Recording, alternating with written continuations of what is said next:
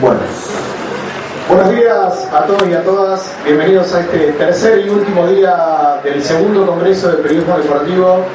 Estamos muy contentos ante este marco eh, de público, así como estamos muy contentos con lo que viene siendo el desarrollo de este segundo Congreso. Eh, yo no me quiero extender mucho, estoy acá simplemente para presentar a, a esta mesa, a este panel que hemos denominado Periodismo y TV, modos de contar el deporte. Y quiero pedir un fuerte aplauso para los invitados en esta mesa.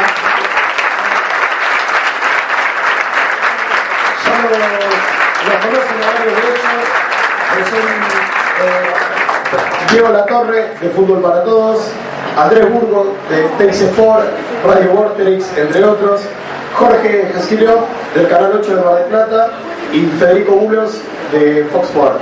Para nosotros realmente es muy importante que ellos estén aquí compartiendo experiencias con ustedes, como viene siendo en el marco de este segundo Congreso de Periodismo Deportivo. Esperemos que lo puedan disfrutar, puedan aprovechar. Así que los dejo con nuestros invitados. Eh, la pregunta es, ¿quién se va a animar a... quién va a ser el primero que rompa el hielo? Porque lo estaban discutiendo un poquito todavía. ¿Qué tal? Bueno, gracias por venir. Eh, Andrés Burgos soy yo.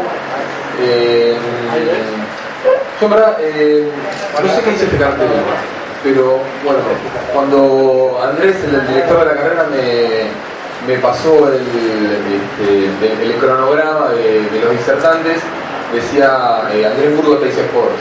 Yo dije, eh, yo en verdad trabajo en Teis Sports, pero digo, tengo una yo trabajo por mi cuenta, de hecho, yo soy monotributista, yo facturo, no tengo relación de dependencia con, con ningún medio. Trabajo en TC Sports, el año pasado estaba en el programa de Despertate, este año tengo una participación muy secundaria en, en Estudio Fútbol, eh, pero además trabajo en Vorterix. Eh, supongo acá la, la, señal no llega, eh, en todo caso eh, lo podrán escuchar por internet, claro. Y además, bueno, como vengo de la gráfica, en verdad, yo trabajo más en, este, trabajé siempre en gráfica, lo que estoy haciendo ahora es eh, escribir una vez en la revista de gráfico y trabajar para la Gaceta de Tucumán cuando Atlético de Tucumán juega acá en Buenos Aires o zona, zona del interior, con lo cual entiendo que la, referencia debajo de mi nombre de apellido era eh, al medio más conocido, que es Sport, pero yo no me considero como tal, de hecho digamos, no, formo parte eh, de la planilla. Creo que, que mi caso, por supuesto, más allá de, que sea mío, les puede llegar a interesar a ustedes, porque creo que es una de las variantes este, que, lamentablemente se está dando en el presente eh, y sobre todo creo que se va en el futuro. Eh, yo trabajé mucho tiempo en diarios, a mí me gusta la gráfica.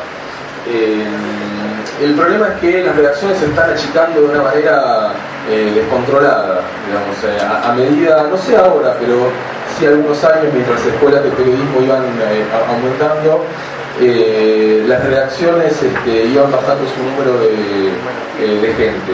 Con lo cual se genera un dilema, y es el dilema de dónde podemos hacer lo que nos gusta. Yo supongo que a la mayoría de ustedes les gustará mucho más la radio, mucho más la televisión, obviamente, los que venimos de gráfica, digamos, no somos conocidos y, y hay una lógica.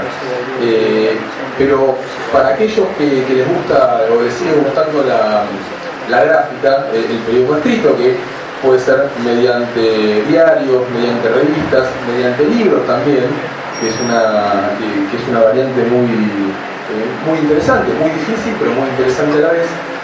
Este, yo creo que la, la técnica o el, o el, plan, la estrategia, es una especie de, de no digo de pyme, no, digo de crear de nosotros mismos una pequeña empresa, pero sí un aprendizaje completo, un, aprendizaje permanente.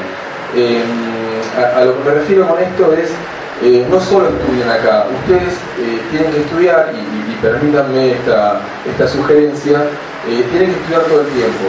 O sea, tienen que leer libros, tienen que ver documentales, tienen que ver películas, se tiene que leer el diario, que es algo que ya parece del siglo pasado. La verdad es que digo, yo tampoco compro el diario, yo no conozco a nadie de 40 para abajo que, que, lea el diario, pero los que somos periodistas es un error, es un error. no usen solo las, horas de estudio para, ser mejores. Si, quieren ser mejores en lo suyo, eh, que no dudo que para la mayoría esto es, una pasión, eh, eh, háganlo, trasladen esa, esa, pasión la mayor cantidad de tiempo posible. Lean, documentense, escriban, escriban mucho, le van a ir muy bien, aunque no lo publiquen, digamos, aunque sea para un blog, aunque sea para una página alternativa. Eh, cada nota que hagan eh, es un pedazo de su trayectoria, de su carrera. Eh, el periodismo deportivo creo que tiene fama de ser más fácil de lo que realmente es. El periodismo deportivo no es solamente em, opinar. Opinar, lo que yo creo que hay un, gran malentendido. O sea, mucha gente, o al menos, una porción, empezamos o empiezan a estudiar periodismo deportivo porque les gusta el fútbol. El periodismo es otra cosa, es, el periodismo eh, especializado en deportes. Eh, ser periodista eh, en este sentido es lo que decía recién, requiere un, un aprendizaje permanente y el periodismo no es solamente opinar, también es reflexionar, también es documentarse, también es investigar, eh, eh, especialmente en algo tan difícil como el fútbol. Y digo difícil porque yo creo que el, 90% de, los periodistas no sabemos de fútbol. Acá por supuesto hay excepciones. Pero nosotros este, creemos que sabemos de algo de lo que realmente no sabemos. Saber el fútbol es muy difícil. Eh, y, los que no lo jugamos o no lo relatamos, podemos por supuesto saber cada vez más pero no deberíamos quedarnos solamente en el yo pienso, yo opino, yo digo, eh, me parece tal cosa.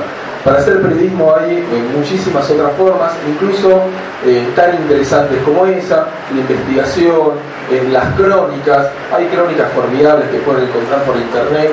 El periodismo deportivo en ese sentido es un universo impresionante, porque no se queda solamente en el fútbol, vamos a hacer cosas con Usain Bolt, con Manu Ginobili, vamos a hacer cosas eh, con la NBA, con el tenis. Eh, el periodismo deportivo es, eh, es, una fábrica impresionante de héroes. Digamos. Hoy los héroes de la sociedad son los deportistas.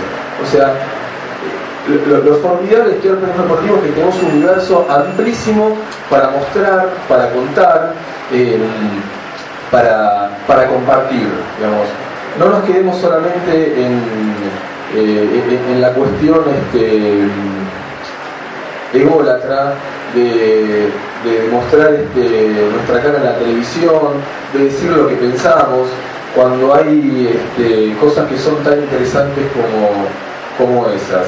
Eh, así que eh, que, bueno, después supongo que vamos a ir hablando, pero lo que yo les puedo este, recomendar, o lo que yo puedo compartir en mi experiencia es, eh, cada nota que hagan, dejen una parte de ustedes porque, porque es muy interesante escribir, eh, es muy interesante, eh, la radio es maravillosa, la televisión tiene cosas hermosas. Eh, están estudiando una, carrera que tomada con seriedad, y hay que tomarla con seriedad, puede ser fabulosa. pero, pero eso sí, digamos, el periodismo deportivo es mucho más difícil de lo que creemos. requiere mucho más esfuerzo más dedicación que, una simple opinión. Así que, bueno, me encanta estar eh, acá, en este lugar, eh, digamos, rodeado con, gente que estoy seguro le pone pasión a, lo que están este, estudiando y sueñan, y eso es maravilloso. Eh, y después no importa si los medios son grandes o los medios son pequeños, si los medios son nacionales o son alternativos, lo importante es sentirse a gusto donde uno está haciendo eh, las cosas eh, independientemente de, eh, de la, del ego y, de la exposición, que por supuesto, digamos, al ser periodista, obvio que cuando a, más gente lleguemos, mejor va a ser. ya para ir terminando, recuerdo una frase, eh, una frase en diario eh, que, que, me pareció cierta en ese momento, pero bueno, me gustaría también combatirla. Excede, excede a deportes. Es, una redacción es un lugar donde nadie es feliz más de 20 minutos. Y eso tiene que ver con, con el ego de los periodistas, yo creo. Nos creemos, nos creemos mucho más importantes de lo que somos. Este, bueno, ojalá que, ustedes que están empezando eh, se den cuenta y, sean responsables que lo importante eh, son las noticias, eh, son los, protagonistas, es nuestro trabajo, digamos, hagamos el trabajo en serio, pero no nos tomemos en serio nosotros, eso sería este, un error. Y, lo único que quiero decir es algo que es para mí determinante, es el cuidado con el que tratamos a las personas. Eh, especialmente pasa en el periodismo deportivo, que somos muy duros, somos muy impiadosos con gente que está haciendo su trabajo. Eh, yo creo que no nos gustaría que nos traten como nosotros tratamos a la gente. Eh, pero bueno, es, ensayo y error todo el tiempo esto. Así que si todos partimos de la buena fe, creo que vamos a hacer un, un periodismo mejor.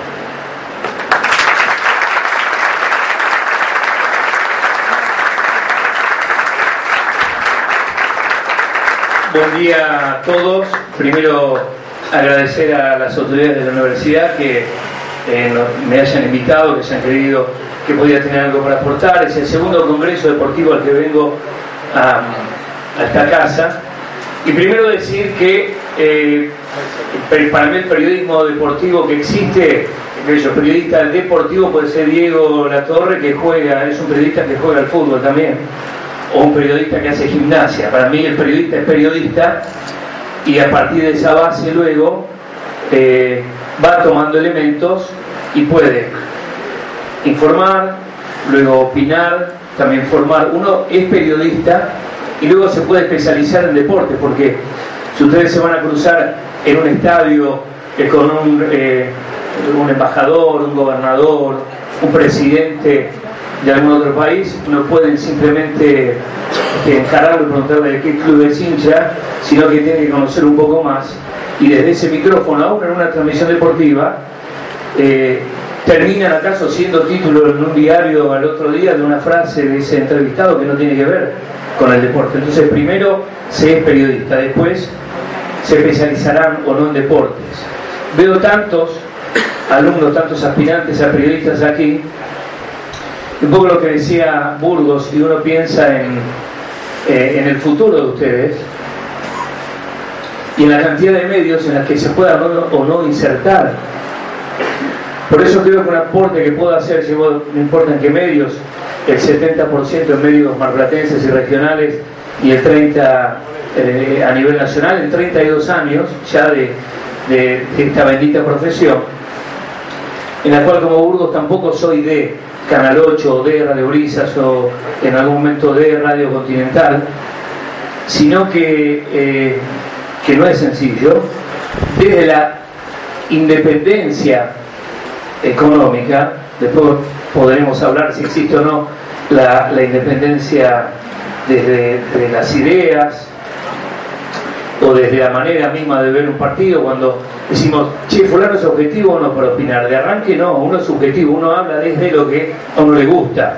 A uno le puede gustar eh, un, dibujo en el esquema táctico en el fútbol, o en el básquetbol, o en el ciclismo, el patín. Algunos miran diciendo ciclismo, patín. Miren, yo le digo que el ciclismo, el patín y el atletismo no tiene periodistas, ahí tienen un nicho nuevo donde en cualquiera de las radios que ustedes escuchan, los canales de televisión que ven o redacciones, están faltando uno de ustedes. Como no, no garpa, no aparecerse en la primera plana, sino es el fútbol en este país, después el automovilismo y el básquetbol, es como que eh, parece que no existiesen, pero hay muchísimas disciplinas los Panamericanos de Mar del Plata, recuerdo en el 95, 27. O sea, hay 25 deportes que se están perdiendo de cubrir, de explicar y primero de aprenderlos. Pero voy a, eh, si pueden tener herramientas para todos los que aquí logran recibirse, salir a trabajar. Eh, si empujamos entre todos y hacemos cumplir la eh, actual ley audiovisual, que lamentablemente dejó a la gráfica y a lo digital afuera, es decir, en algunos aspectos quedó vieja hoy con, con Internet, esta ley, pero si le empujamos un poco, puede que encontremos más medios a donde insertarnos.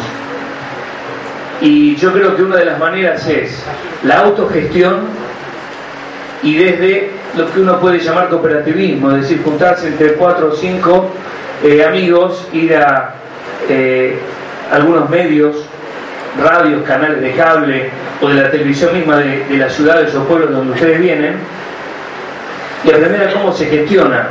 A todos nos encantaría trabajar 24 horas de hacer eh, notas, de investigar, de hablar de la actividad propia del deporte, pero también tenés que vivir y para vivir no siempre vas a encontrar que está la oportunidad laboral abierta en los medios, que te van a llamar y a convocar y vos salís de acá mañana y vas a aparecer en Fox, en TDC, en ESPN, en, la red, en, el Continental, en El Plata, trabajar, muy bien te recibí, porque es mentira. Porque eh, decenas de pibes, si me pasa Mar del Plata, ni hablar lo que es eh, en la ciudad de Buenos Aires o aquí en La Plata, con currículum diciendo, acá está, yo me recibí, ¿qué puedo hacer?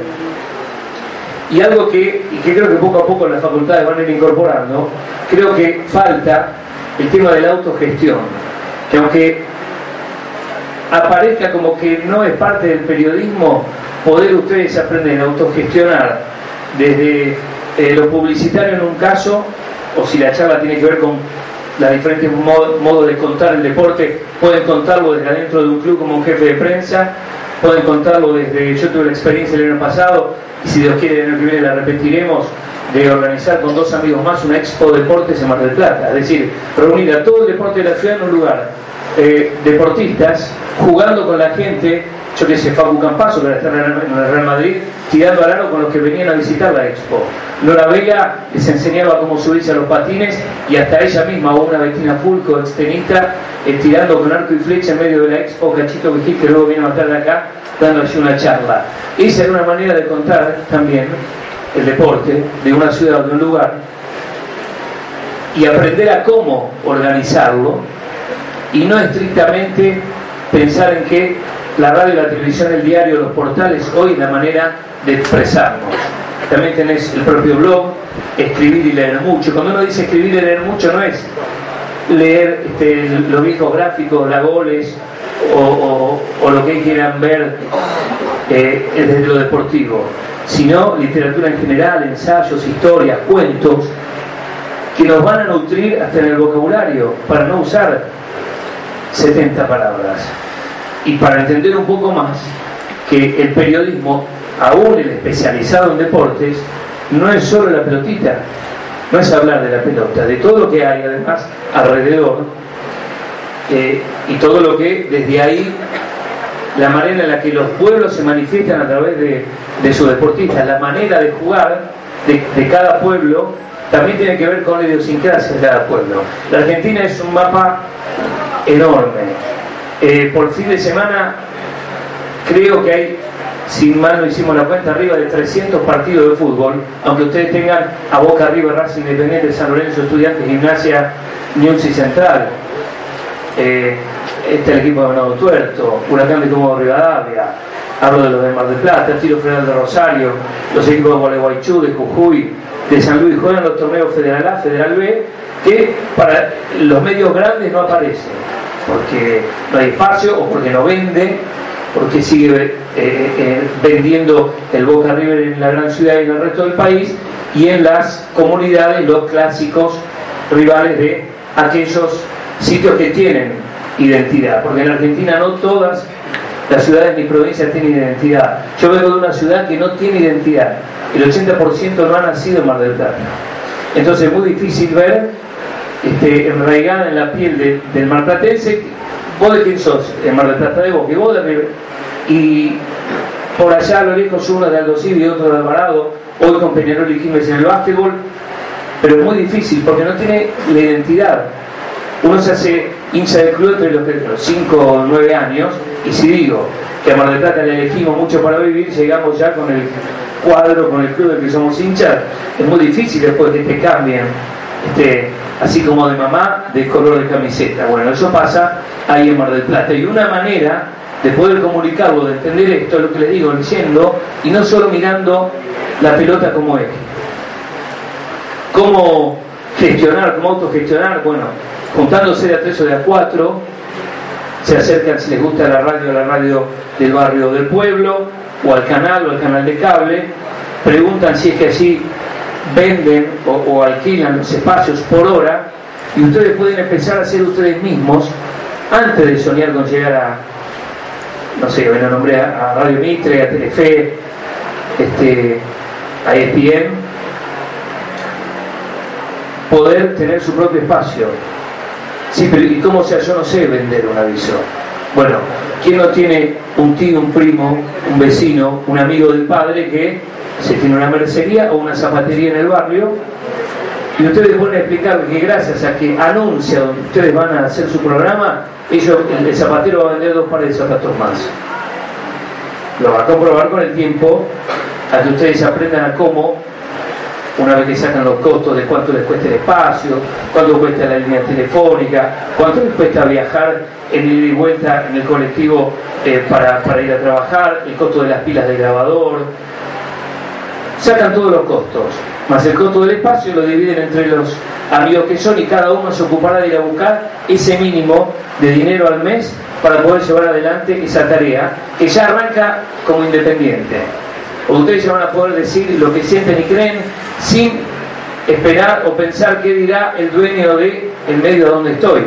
Hay algunos que han ganado prestigio, no quiero hacer nombres porque voy a dejar a muchos afuera, pero también de los que estamos aquí, al ganar un nombre por trayectoria, recién ahí podés tener una diferencia en cuanto a que el que manda sabe a quién contrata y con quién se mete o no y si lo conviene o no eh, caerte a la hora de la idea, la editorial que vas a bajar. Pero es muy difícil cuando ustedes arrancan, van de cero, que puedan ser ustedes. Para ser ustedes mismos de, del comienzo, yo sugiero esto de intentar la autogestión, de averiguar de qué se trata, de cómo es eh, salir a vender un aviso sin que ese aviso, entre comillas, te ensucie la profesión. ¿A qué me refiero? Si vos vas a ir a ver al presidente del club de, de tu barrio porque tiene el supermercado, ni no lo aconsejo, porque rápidamente al mes es, che, nos pegaste como en bolsa, no te doy más el aviso y a vos se te cayó tu programa, y sería buscar por posibles oyentes o televidentes o lectores, para que no se ensucie eso otro. Y por último, no quiero ser tan extenso porque somos varios los oradores, siempre es importante que ustedes y que aquellos que nos siguen sepan desde dónde hablamos que ustedes sepan de dónde habla el otro. ¿A qué me refiero de dónde habla el otro? Es muy importante saber qué piensa. Nadie es neutral. En todo nadie es neutral. Yo tengo esta manera de ver el fútbol, yo tengo esta manera de creer en qué pasa eh, eh, en el país, yo tengo esta manera de entender cómo debiera ser en las tribunas eh, la realidad, cómo tendrían que ser los baños de la gente que va a la cancha, cómo llegar al estacionamiento. Bueno, todo esto que sepan de dónde ustedes hablan, Después los van a tomar o discutirán con ustedes, pero primero habla de una claridad. Porque si uno no sabe que este diario, aquel diario, aquella radio, el otro canal, el otro canal del interior es del, del mismo dueño, puede creer que está leyendo dos medios distintos con dos opiniones diferentes y en realidad todo es del mismo, del mismo dueño. Y no hablo del gran grupo hegemónico a nivel nacional, sino hablo de las pequeñas localidades. ¿eh? En todas partes se puede la paz y las mismas habas. En Mar del Plata está concentrado en una mano, en Bahía Blanca está en una mano, y así uno puede ir recorriendo. Y quiero explicarles cuál es, con un último ejemplo, un solo ejemplo, cuál es el peligro de eh, eh, que te cuenten todo de un solo lugar ¿Cuál es el riesgo? Eh, y voy a ejemplificar con Mar del Plata para no herir susceptibilidades aquí. Eh, yo tomo el diario La Capital de Mar del Plata y leo Diego La Torre Rubio. Nos miramos acá todos, nos matamos de risa de lo que dice el diario La Capital. Diego se va a una gira o se va de vacaciones en familia 20 días. Yo prendo la radio LU6, él es rubio, Prendo, la radio LU6 Atlántica de Mar del Plata, que también es el medio de la capital, y dice, Diego La Torre, el rubio viajó y se fue de vacaciones. a los tres días prendo LU9, Radio Mar del Plata, también del multimedia de la capital. Y dice, La Torre, el rubio, pongo Canal 2 de Mar del Plata del cable. Dice, no tenemos la imagen, pero se fue Diego La Torre en el avión, ahí va, completamente rubio, a pasear. Bueno, toma el diario El Atlántico. También de la, sí, también de la capital. Y dice Diego La Torre, rubio. Bien. Vuelve Diego los 20 días, nos juntamos otra vez acá, lo miramos como estamos siempre. Diego se va al baño y yo lo codeo a Bulo, que le digo, ¿viste cómo se tiñó Diego? Se Diego rubio. ¿Sí? Nosotros dimos por hecho y por crédito, porque el medio lo dijo 10 veces, aunque lo veamos a él. No desacreditamos el que el medio mintió, decimos, no, Diego se tiñó si es rubio. Por eso hay que tener cuidado qué leemos, qué escuchamos y qué vemos. Eh, les deseo a todos lo mejor, espero que haya sido útil y que piensen esto de, una vez que salgan de la facultad o mientras van en el camino, puedan gestionar su espacio para, para poder empezar a ser ustedes. Muchas gracias.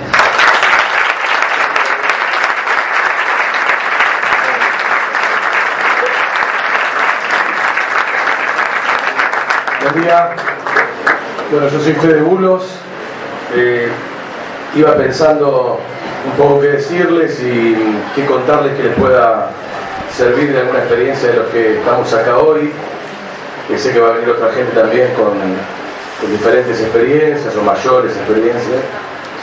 Eh, cuando hablaba él en Burgos, me quedé pensando en algo que me pasó ayer, eh, en un ejemplo de la de la vida cotidiana. Eh, la llevé a mi hija, mi hija que viene empieza la facultad y tiene cierta intención de estudiar, estudiar periodismo, aparentemente no deportivo, pero periodismo en definitiva. Y por intermedio de un amigo le conseguí, fue una charla que se hizo ayer en un evento sobre, sobre periodismo. Y le dijeron algo, después me contó, que lo até ahora lo que decía él, cuando se empieza a estudiar periodismo, desde el primer día, eh, no hace falta tener el título para empezar a sentirse periodistas. ¿Qué quiere decir esto? Eh, que desde el primer día que ustedes vienen a la facultad, tienen que empezar, me parece a mí, y es algo que yo a mí me ocurrió y ahora les voy a contar, a vivir como periodistas. Es decir, en esta carrera el título que van a obtener dos, tres, cuatro años, lo que dure la carrera, el día que terminen, no lo debe cambiar en esa forma de proyectarse, de interpretar, de sentir y de trabajar. Porque el periodista o el periodismo es algo que se lleva con uno cuando uno decide que tiene esa, o cuando uno descubre más que decide, que tiene esa vocación para, para ser periodista. ¿Qué quiere decir vivir como periodista? Eh, lo que decía Andrés es levantarse cada día y leer el diario, es algo que quedó un poco en desuso porque hoy los medios electrónicos por ahí han conspirado contra el diario de papel. Cuando uno dice leer el diario tampoco es que tenés que ir a, como en mi época que yo iba a, 7 y 54, yo vivo acá, en La Plata soy de Berizo, pero vivo acá hace 20 años, y yo iba a 7 y 54 y pedía, eh, tomaba unos mates con el dueño del kiosco de revista y le ojeaba todos los diarios. Y esperaba el lunes a la noche que llegara la revista gráfico, porque hoy es el diario Olé, pero en aquel momento, 20 años atrás, era la revista gráfico para todos los eh, periodistas deportivos y los que eh, gustaba el fútbol y el deporte, los fanáticos del deporte, era esperar la salida de la revista gráfico, que salía a Capital los lunes a la tarde y llegaba acá, eh, el público lo, podía comprar el martes a la mañana. Bueno, el fanatismo mío por el periodismo y por el fútbol y por el deporte pasaba por ir al puesto de, revistas de 7 y 54 y esperar con un viejo amigo, Coqui Schwarman, también periodista, que hoy nos está desempeñando en la carrera, en el cordón de la vereda de 7 y 54 a la 1, una y media de la mañana que llegara el camión de reparto que venía de la cooperativa, nosotros teníamos el gráfico a las 2 de la mañana. Y en la, acá, o sea, en la ciudad, por ahí en ese aspecto era, o, o sigue siendo el interior para lo que es los grandes medios de capital. Eh, y yo me iba a dormir a las 2 de la mañana con el gráfico. Bueno, un poco eso, un poco em, interpretar que si uno tiene la vocación de periodista, empezar a vivir como tal, desde el día que se sientan acá en primer año, no hace falta eh, ni el recorrido de las materias, ni el recorrido que ustedes tengan dentro de la facultad o de la escuela de periodismo, de la tecnicatura, como le llamen, sino que ya tener un poco el chip del periodista, de levantarse, leer el diario, escuchar las radios, escuchar o mirar los canales de televisión de acuerdo a lo que eh, más le guste a cada uno, y después empezar a decidir, primero a saber quiénes son los que me hablan a través de la tele y a través de la radio, o quiénes son los que me escriben eh, a través de cada diario. Y yendo un poquito más fino a lo que es el desarrollo de la carrera, pero de pibes, de, cuando empiezan, les estoy hablando, digamos, en esta etapa, que ya están sentados acá, empezar a discernir eh, quiénes les hablan, a través de la gráfica, hablar por intermedio del papel también, el periodismo gráfico, o quiénes les hablan en la radio, quiénes les hablan en la tele, saber que si escucho eh, a Víctor Hugo a la mañana, por ejemplo, que a mí me encanta escucharlo, eh, voy a encontrar un tipo de editorial, un tipo de pensamiento, saber que si pongo C5N, porque me gusta cambiarme antes de salir a trabajar, eh, y escuchar los datos del tiempo y ver cómo está el tránsito y saber los 3, 4, 5 títulos a la ligera que me entregan los canales de televisión para salir informado en ese apuro de la mañana, tengo que saber que el C5N responde a un determinado grupo hegemónico y me va a bajar un tipo de línea. Y si pongo TN, no estoy haciendo juicio de valor acá, ¿eh? Eh, cada uno sabrá, y yo de mi lado también tengo un pensamiento, una editorial, una línea social, política, no, lo estoy haciendo, no viene al caso en este momento. Es decir, a lo que me refiero es a mirar la tele con ojos de periodista, escuchar la radio con oídos de periodista. No puedo estar sentado del lado en el que están ustedes, que yo también estuve algunos años atrás, casi 20. Eh, no puedo escuchar a la ligera pensando que todo es un mundo de colores. Tengo que saber que TN me baja una línea, que 5N me baja otra, América va por el medio, y así sucesivamente con las radios, y los diarios. ¿sí? Entender en el afán del periodismo qué me dice Clarín, qué me dice Página 12 y qué me dice Crónica, si quieren. O el diario El Día de la Plata. Tengo que saber que si leo el diario El Día de la Plata, eh, insisto, sin entrar en editoriales políticas ni sociales, me va a decir que el diario El Día de la Plata, que Verón y Bilardo están cabeza a cabeza. Después está en mí investigar y saber que es mentira, que Perón tiene 90 y Bilardo tiene 10. Pero bueno, interpretar como periodistas desde el primer día que se sientan en, estos bancos, en estos pupitres de la, de la facultad o de la escuela de periodismo, sentirlo al periodismo y a través del sentimiento vivirlo como tal. Insisto, no esperar el día que me entregan el título para ver qué hago ahora con esto, que en realidad por la experiencia que yo tengo por lo menos, que por ahí es menor a la que tienen ellos con otra, con otra trayectoria, pero con la experiencia mía, el título a mí no me cambió nada. Eh, y acá quiero ir, que ojalá les pueda servir de experiencia, contarles dos o tres, contarles a ustedes dos o tres vivencias eh, de por qué yo siento el periodismo y lo vivo desde antes de la facultad y por qué el título a mí no me cambió nada.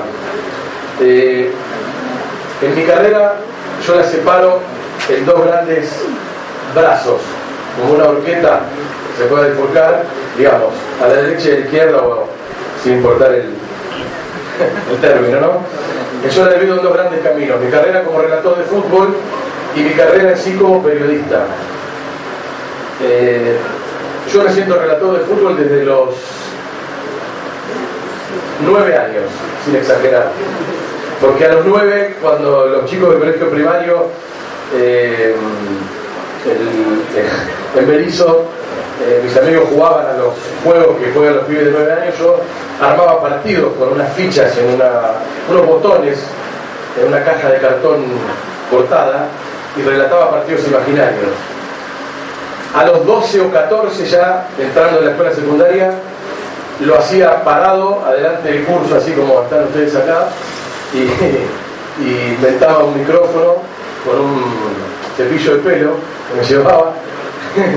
y bueno, hoy nos juntamos con, este grupo de amigos que los amigos de toda la vida son los que hicimos el secundario juntos y nos reímos mucho de esto porque yo en primero, segundo, a los 14, 15 años relataba el partido, inventaba un partido para, para mis amigos, para mis compañeros de, curso, de colegio, a los 15 años. Tenía, por supuesto que tenía a todas las maestras, a todos los profesores de, de la secundaria tenía hasta acá, me odiaban, eh, les, desarmaba la clase, les, les alborotaba la clase porque claro, era simpático, por ahí no era el malo de la clase, sino que me ponía a joder con esto de relatar partidos y era simpático para mis compañeros divertirse y reírse un poco con un loco que estaba relatando un partido imaginario.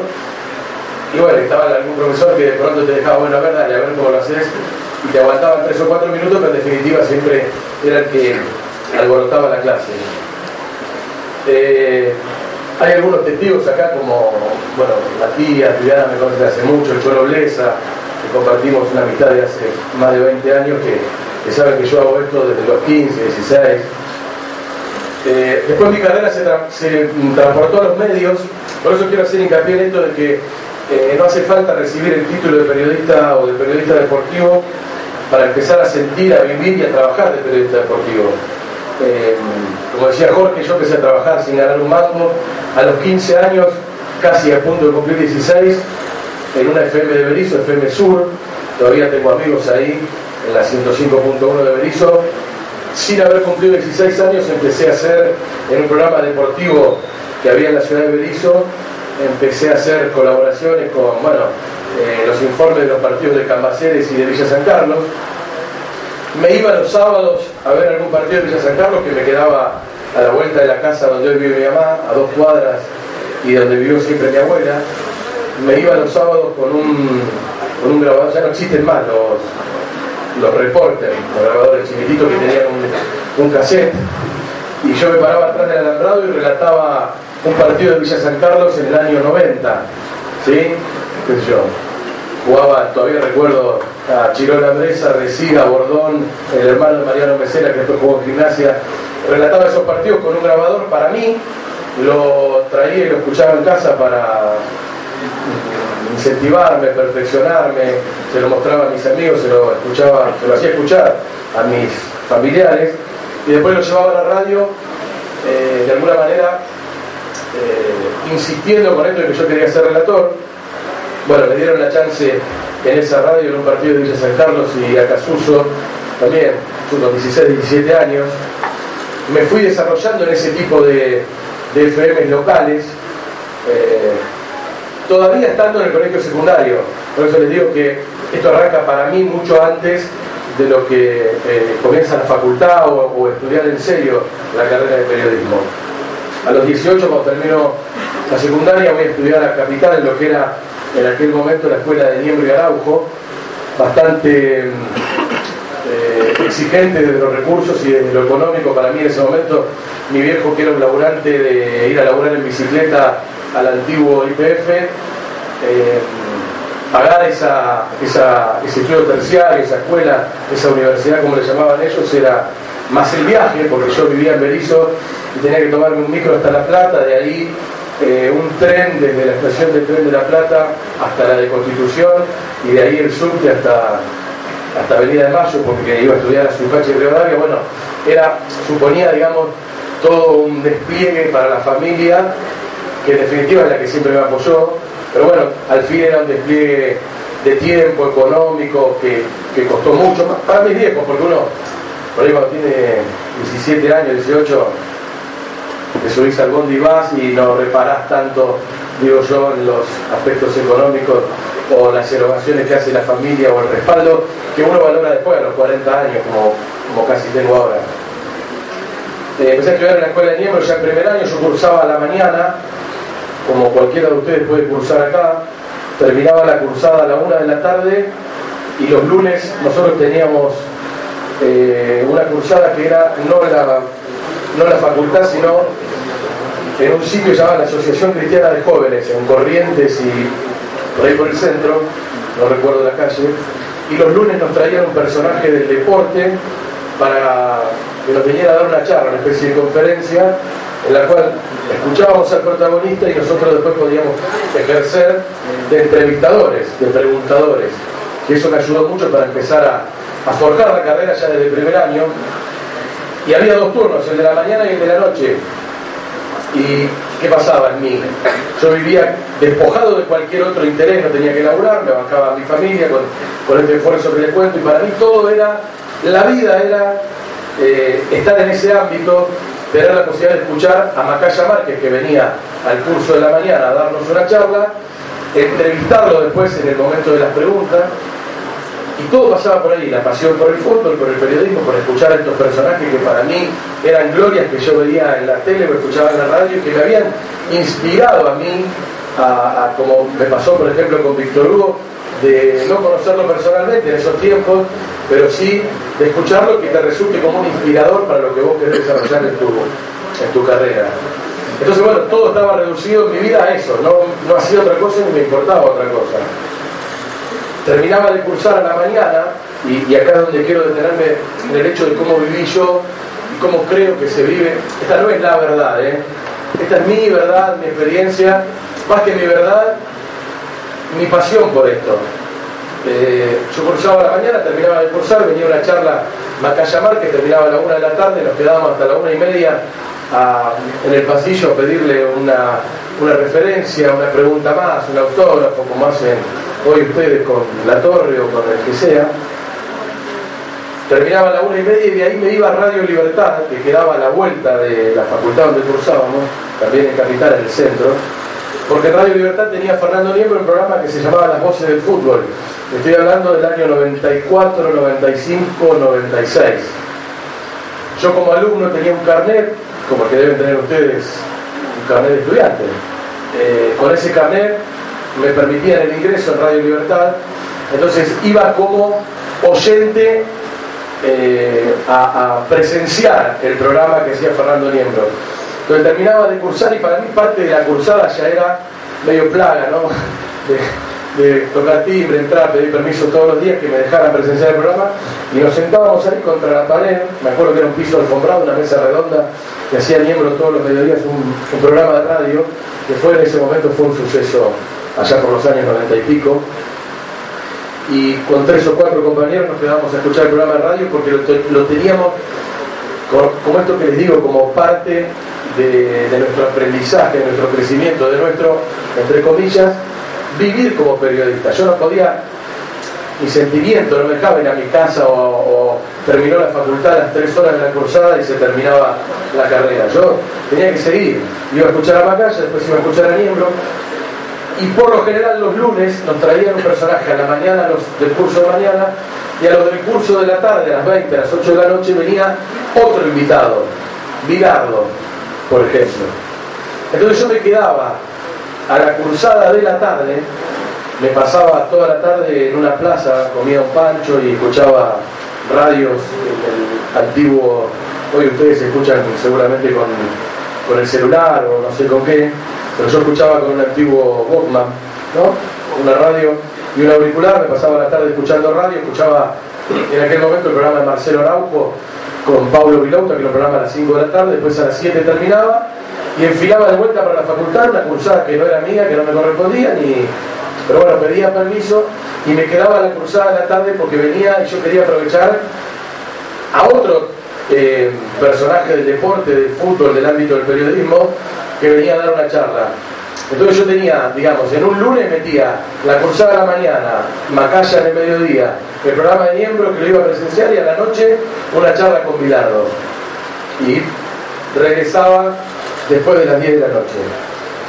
Con esto lo que les quiero decir, chicos, es que, eh, insisto, no es la verdad absoluta ni es ninguna, digamos, eh, no lo tomo como un mérito que haciendo esto se consigue trabajo mañana. Porque yo de hecho, me costó mucho conseguir trabajo rentado en esto. Simplemente que lo que les marco es que el sentimiento por el periodismo y la forma de vivirlo, el periodismo, como se dice habitualmente, 24 horas, los 365 días del año, uno es periodista, aún si está de vacaciones, porque está de vacaciones en Mar del Plata, en la costa, en donde quieran, eh, sucede un acontecimiento periodístico y el afán del periodista, por más que esté de vacaciones, te lleva a cubrirlo, a interiorizarte o a tener la curiosidad. Nadie, podría negar, estudiando el periodismo deportivo, que si pasa eh, el Tata Martino por una playa de Pinamar, no nos vamos a alborotar, porque si no, no llevamos adentro esta profesión o no amamos el fútbol que tanto decimos que amamos, o por lo menos que me pasaba a mí en estos comienzos. Eh, con esta forma de vivir el periodismo, después, habiendo estudiado, bueno, siguiendo la carrera donde la, seguí, yo era el típico hinchapelotas que, porque lo quiero decir, digamos, sin vueltas, era el típico hinchapelotas que le llevaba toda la semana un cassette a Fernando Niembro a la radio para que escuchara mis relatos. Por ahí uno a esa edad no se da cuenta que para un tipo con tantas obligaciones o con tanto prestigio en los medios ponerse a escuchar a un alumno de 18 años que le lleva un cassette con un relato de Villa San Carlos contra Casuso, seguramente a esta persona le resultaría medio denso, pero bueno, en ese momento uno no, no tiene la real dimensión y el afán te lleva. Me sirvió porque yo llevaba ese cassette a Niembro, a Ricardo Ciosia, que era coordinador de la escuela, a Diallo, que lo iba a visitar a Radio Rivadavia para presenciar el programa, eh, a Julio Ríos, que era un relator uruguayo que hoy está en Fox y que en ese momento trabajaba en Radio Libertad con Niembro. A cada uno le daba un cassette con, con mis relatos para que me escucharan, para que supieran que yo quería relatar. De esa forma, un par de años después, creo que en el 95 se formó un equipo periodístico que armó Niembro con, con Julio Ríos en Radio Baires de acá de actualmente Radio Provincia, ex Radio Baires. Bueno, y ahí me llevaron y empecé a desarrollarme ya como, de a poquito como relator, primero como cronista, también como productor, y un par de años después, eh, con el cassette en mano siempre, empecé a relatar partidos ya de estudiantes y de, y de gimnasia.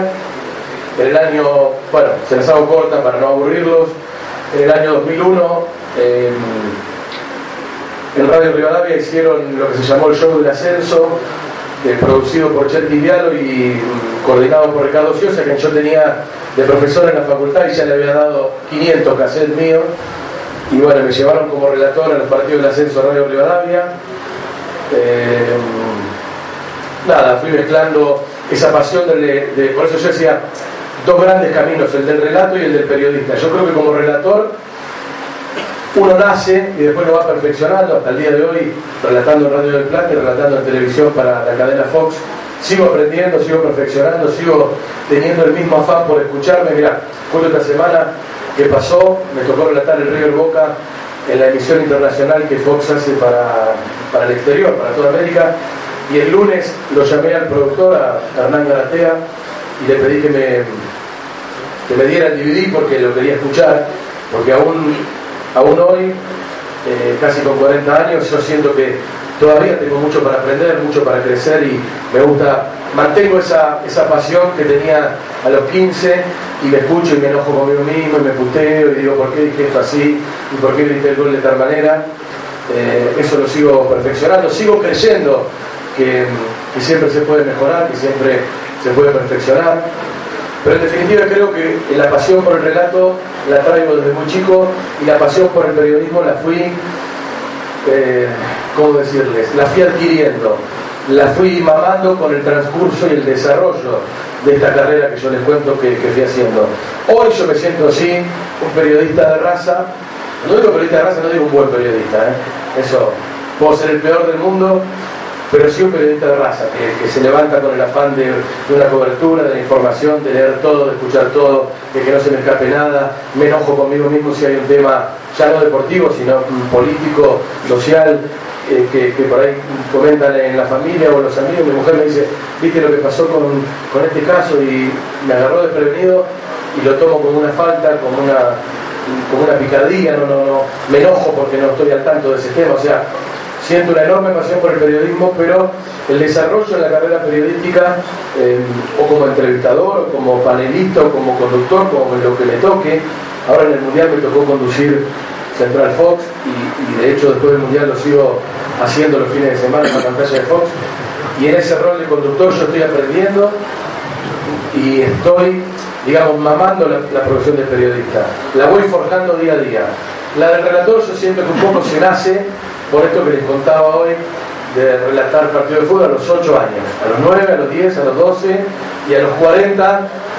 No les digo que ahora sigo relatando con los amigos cuando voy a comer un asado, pero casi los amigos, viejos amigos me lo siguen pidiendo, porque todavía lo mantengo, digamos, más allá del profesionalismo que después le toca a cada uno.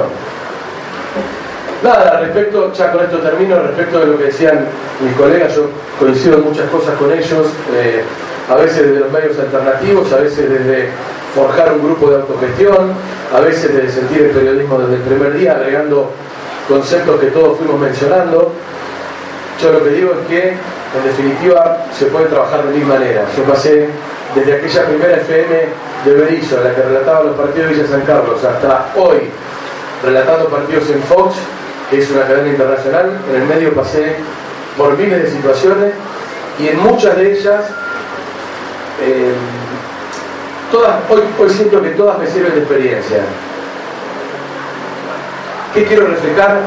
Estoy, estoy pensando para no, digamos, para no desviarles el foco. ¿Qué quiero que ustedes me entiendan? Que en todas estas vivencias que yo tuve, no es que yo fui a la facultad de periodismo y a los 40 años me sentaron en la pantalla de Fox, me compré un auto, dejé de viajar en tren y voy en auto relato un partido en Fox y el sábado hago el noticiero Central Fox y voy a mi casa y todo es color de rosa y todo es maravilloso y hasta uno parece lindo en la tele porque sale no es fácil, pero uno sale maquillado, preparado con la corbata y pero no es así. Para eso hubo mil ingratitudes, la sigue habiendo hoy, hay mucho por recorrer todavía. Y en el medio yo también relaté partidos en Radio Colonia cuando no me daba bola a nadie. Y en Radio Universidad de La Plata cuando eh, eh, pasaban cinco meses para poder cobrar un viático. Y en Radio Provincia cuando se cobraba salteado y en muchas de FM de La Plata que creo que pasé por casi todas donde había que autogestionarse. Y en Radio Colonia donde empecé a relatar por ejemplo la campaña de Boca y de River. Recuerdo hasta el día de hoy porque después y con esto cierro, después nos hicimos amigos y hoy tengo una relación. Hay una casa de neumáticos, una gomería, acá en La Plata, en el Camino Belgrano, en realidad es en Gonet, que se llama Bermúdez Neumáticos, que es histórica, tiene 30 años, una casa que te cambia las ruedas del auto y te hace alineación y balanceo. Y como yo lo conocía a Cacho Bermúdez, que es el dueño histórico, él, los hijos, y es una empresa o un negocio familiar, yo sabía que era muy hincha de boca, muy futbolero y le gustaba, escuchaba radio los domingos. Y él me conocía de chico y sabía el esfuerzo que yo hacía por empezar a insertarme en el mundo del periodismo. Lo fui a ver una vez y le dije que me habían dado la oportunidad de relatar en Radio Colonia los partidos de Boca los fines de semana. Le mentí, porque eran también de River, pero a él le dije los de Boca. Y claro, él, bueno, casi que se entusiasmó la parrilla, che, qué buena posibilidad, Boca. Y bueno, le dije que no, que la posibilidad la iba, a agarrar, la iba a aceptar, pero que no había plata, no había un sueldo por eso. El sueldo lo tenía que tener yo con un sponsor. Creo que fue el año 2000 esto, o por ahí. Y durante ese año y el siguiente, el 2002, Cacho me daba todos los meses, a cambio de una publicidad, Bermúdez neumático, alineación, balanceo, me daba 600 pesos de ese momento que para mí era, no sé, no sé relacionar el valor del dinero a hoy, pero pasaron 15 años, sería una fortuna. Y bueno, con eso, en esos dos años, ese fue mi, remuneración, fue mi sueldo, fue mi ganancia por relatar estos partidos. Yo tenía un sponsor, que insisto, después le hicimos amigos, hasta el día de hoy charlamos y por ahí paso tomamos unos mates, porque nunca voy a olvidar de un tipo que me dio una mano cuando no había plata. Eh, bueno, nada, eh, eso, eh, saber que todo es una experiencia, que es muy difícil, salvo que sea una figura reconocida que viene de otro ámbito, como le tocó a Diego venir del fútbol, salvo que sea un tocado por la varita mágica, como puede haber sido alguno de mis compañeros, que yo hasta celebro que haya sido así, porque hay pibes que la verdad que fueron tocados por la varita mágica y me parece que en muchos casos se lo merecen, pero no piensen que es así. Piensen que esto que yo les digo no es. Eh, eh, no, está, relacionado con el heroísmo. Esto que yo les digo es la moneda corriente de todos nosotros y les va a pasar a ustedes, eh, porque el periodismo es un poco esto: es amarlo, es sentirlo y vamos a pasar muchas buenas y más malas y son más los casos en los que elaboramos, por ejemplo yo, nada, remándola de cualquier forma que la gran visión final que uno tiene de decir, che, este labura en Fox o en Radio del Plata o el que le toque en Mitre o en la que fuere. Es, eh, eso es, digamos, una pantallita o una ventanita. El resto es esto que les cuento, eh, de empezar a vivir el periodismo del primer día, de, sentirlo desde muy chico, de desarrollarlo de leer con ojos de periodista y de vivir como tal, eh, independientemente del medio que les toque. Radio Colonia, con un sponsor, en Fox el día que les toque, o en FM del Sur de Berizo con, con la misma intensidad y la misma pasión.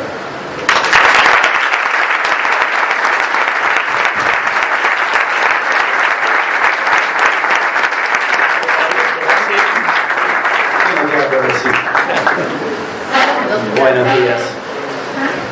Eh, bueno, no voy a darle a ustedes muchos consejos ni, ni la, teoría de cómo deben desarrollar su, su profesión, sería o su pasión, sería una, falta de respeto que alguien que no estudió, que no estuvo nunca en un pupitre, les, les- les- diga, les cuente una verdad absoluta. Simplemente eh, es eh, haber sido deportista tal vez ustedes no puedan entender ni puedan incorporar, como así tampoco yo del otro lado, algunos eh, consejos, eh, algunos conceptos que, tienen ustedes porque realmente no, no estudié y, estuve del otro lado de la vereda, entonces se me hace muy complejo, muy difícil eh, ser uno más. Tal es así que cuando ahí me dicen sos periodista, yo en mi interior no lo, no lo reconozco así. Y no es por rechazar esa palabra, porque yo creo que es algo demasiado profundo como para que a un simple comentarista, bueno, regular, malo, le digan, le digan periodista, en todo caso comunicador. Y a propósito de la comunicación, que me parece, eh, ahí sí, un, un rubro en el que no es lo mismo saber que comunicar, o saber comunicar la teoría que la práctica. Son dos cosas diferentes. Mucha gente puede haber sido grandes alumnos, sacar muy buenas notas, eh, saber todas las claves del, del, del oficio, del trabajo, pero después cuando pasa al campo de la práctica, ahí ya no es tan eficiente como, como fue sentado en un pupitre. Y ahí, eh, ahí sí entro en el terreno personal, porque, insisto, y lo dijo Fede recién, no, era un tipo reconocido, que venía de otro ámbito, entonces conmigo se dieron ciertas, se dieron ciertas situaciones bastante peculiares. Primero que no tuve que hacer demasiado esfuerzo para ingresar a la pantalla de Fox, ¿no? tuve esa ventaja. Y después que, si bien la credibilidad uno se la va ganando, también ya por haber sido jugador de fútbol muchas veces el propio jugador de fútbol le, dice al periodista, y pero vos nunca pateaste una pelota. Entonces del otro lado ya hay un cierto prejuicio, en este caso a favor, porque he jugado al fútbol, entonces tengo esa impunidad tal vez que, hay que saber eh, utilizarla. ¿Qué es lo que hice yo para llegar a ser? Porque en realidad no, no, no, no tenía la vocación, nunca la tuve. Yo desde los cinco años jugaba al fútbol nunca soñé con que estar en la televisión. Sí, me entrevistaron, sí, aparecía mi imagen, pero nunca ser yo el que te- tuviese que juzgar las acciones de los demás. Bueno, obviamente fui recorriendo un camino que no fue sencillo, que tuvo que tener una gran dosis de humildad porque me estaba metiendo en un lugar en el que no, no sabía, no, no manejaba. Pero por sobre todas las cosas, eh, saber que tenía que aprender. Saber que tenía que aprender. Y saber escuchar, algo que no es muy frecuente hoy en día. Supe escuchar a, quienes sabían más que yo, a quienes tenían las nociones eh, básicas de, de esto y que me fueron dando un montón de instrucciones, de, de consejos para por lo menos tener un lugar en el que aferrarme. Yo fui a mi primera transmisión sin lápiz, sin conocer a los jugadores y sin un lugar donde anotar. Y recuerdo que Ariel Elueni me dijo, Diego, vení, vamos a parar los equipos, traete una hoja, vení, yo te presto. Así, esa fue mi primera transmisión en, un, partido Nacional B. Ya tenía un cierto eh, tiempo en la, televisión, pero opinando de, algún, en algún programa de Fernando Niembro, en alguna participación en, entonces fui construyendo mi propio método, que es aquí me parece un poco el área en el que tal vez lo que yo les, les pueda decir, ustedes lo pueden canalizar una, una forma de enseñanza, entre comillas. ¿Qué es lo que quiero? y cómo lo tengo que conseguir. En ese sentido fue muy pragmático. Yo tengo algunos, algunas ideas, por supuesto, tengo la experiencia, que es una herramienta fundamental. La experiencia no es conocimiento. A veces el jugador de fútbol hace las cosas de forma instintiva. Yo te tiro la pelota y jugar al fútbol es un acto reflejo, no es algo racional. Algo racional puede ser la táctica. 4-4-2, yo tengo que hacer sin pelota determinado movimiento, por eso generalmente si ustedes observan que cuando un equipo sufre un gol, afecta directamente la parte racional, ¿no? no la parte instintiva, la parte racional. ¿Por qué? Porque ahí los papeles, ya el jugador deja de pensar, ¿no? Automáticamente deja de pensar porque el fútbol en definitiva, independientemente de lo que hay que hacer, después en el, campo, en el juego, en el verde césped, la cosa es otra. Entonces, ¿cómo podía yo armonizar todos esos conocimientos que tenía eh, en base a la experiencia y algunas cuestiones que fui aprendiendo del propio juego, que no siempre el jugador las aprende, pero en el caso mío, sobre todo en los últimos 3-4 años, fui teniendo algunas inquietudes y fui como teniendo más curiosidad. Bueno, ¿qué es lo que, qué, es lo que no está en la universidad? Y, por eso tal vez eh, todo esto que hice fue teniendo un mejor consenso en la gente. Hay cuestiones que ustedes tienen que saber que no están en la universidad, que no están, que, no están ni siquiera en la experiencia. Y yo creo que es muy, por lo menos es, es, es algo que me dejó esto hasta 10 años de, estar en la televisión me dejó como, como legado. Hay cuestiones que no están ni en la experiencia ni en la universidad, que yo creo que es el sentido común. ¿El sentido común qué es? El sentido común es, por ejemplo, saber que si yo a ustedes les hablo una hora de mí, si soy autorreferencial, probablemente a ustedes les moleste. Probablemente a ustedes no les importa mucho en muchos casos qué es lo que pasó hace cinco días, no van a tener ganas de escuchar una historia de Diego La Torre, periodista, relacionada con su pasado de jugador de fútbol. Yo a ustedes en la pantalla les cuento el gol que hice en el año 97, probablemente a ustedes les dé rechazo, sin importar si son de Boca o de Estudiante de la Plata o de River, porque no les va a interesar si yo les cuento eso. Tal vez les va a interesar que yo les diga que ese jugador en determinado momento hizo algo que yo hice, pero a usted se lo tengo que llegar de forma inconsciente. ¿no? Porque eh, es muy chocante escuchar que un exjugador que está en los medios diga que a él en ese momento hubiera hecho otra cosa, como suele pasar. Entonces, autorreferencia no. Entonces me fui haciendo una lista como el debe y el haber. ¿Qué, ¿Qué es lo que tengo que hacer y qué es lo que no tengo que hacer para que mi mensaje sea más penetrante, sea más creíble? No hablar mucho, segundo. No hablar mucho. Si yo a ustedes le doy el discurso de 50 minutos, la atención, usted tiene que saber que la atención es corta, es muy corta. Y para eso hay que entender la, naturaleza de las cosas. ¿no? Yo no puedo no entender la naturaleza de las cosas. No, tengo que saber que si yo a ustedes les hablo dos horas, no me van a escuchar. Tengo que saber que si yo a ustedes les hablo de mí, me van a rechazar. Entonces, toda esa lista, uno, dos, todo me la hice. ¿Qué es lo que quiero? ¿Qué es lo que no quiero? ¿Qué es lo que quiero? Y les cuento así de forma un poco desordenada, según se me va ocurriendo. Quiero ahondar en el campo del conocimiento. Yo voy a ser un tipo que comente fútbol y tengo que saber de lo que estoy hablando.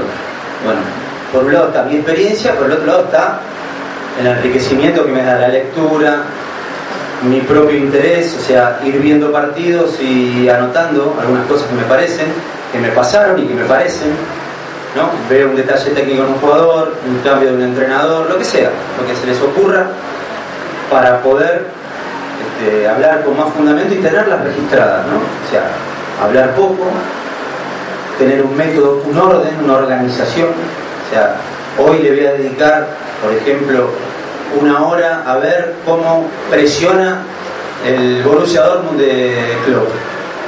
Bueno, hoy mi atención va a ir ahí.